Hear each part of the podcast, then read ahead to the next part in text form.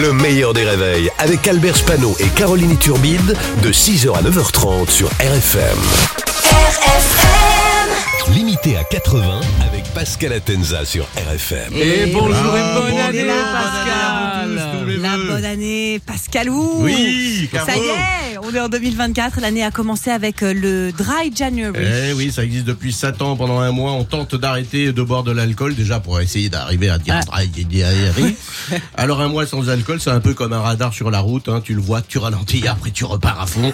Ah, je sais pas trop si ça sert beaucoup. Alors le dry January, donc les règles, pas une goutte d'alcool, il faut tenir un mois. Alors ce matin, en voyant euh, la tête de Caroline et Albert, bon bah ils ont perdu. Tu sais, ça fait partie des résolutions qu'on n'a pas tenues. oui, j'ai bien Voilà. compris. Bon, on n'est que le 2. Et surtout en écoutant les vœux de Macron, en disant qu'il avait tout réussi en 2023, qu'il était parfait. Bon, bah, lui, visiblement, il n'avait pas encore commencé le Bien 3 rêvé. January. Et Anne Hidalgo non plus, puisque ses vœux, on en a parlé tout à l'heure, ont été diffusés 24 heures à l'avance. Bah, ça, c'est les mairies, hein. Ça ferme à 17 heures. Mais à 11 heures, hein, ils commencent à ranger les affaires. Alors, elle a déclaré que l'année 2024 sera l'année des JO à Paris, mais ce sera surtout l'année du rat. hein. Beaucoup de changements en ce début 2024, Oui, par exemple, si vous refusez dans l'année 2 CDI, vous n'aurez plus droit au chômage. Alors ça, NDR lol. Comme si en France on proposait des CDI. C'est pas faux. PTDR.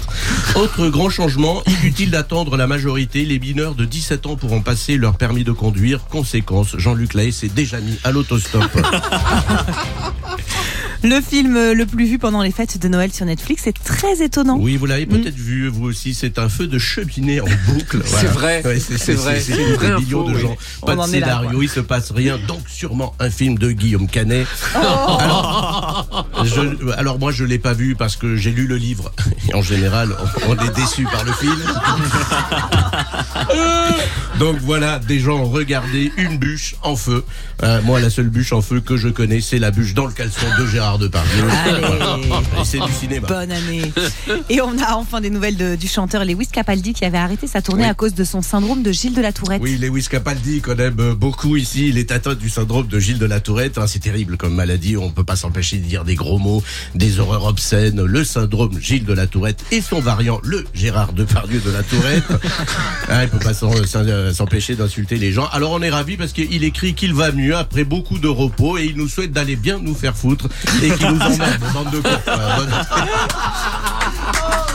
Ça va mieux manifestement. ça va mieux. Bravo Pascal, ça c'est une bonne résolution, c'est d'écouter Pascal Atenza en On va 2024 sur RFM.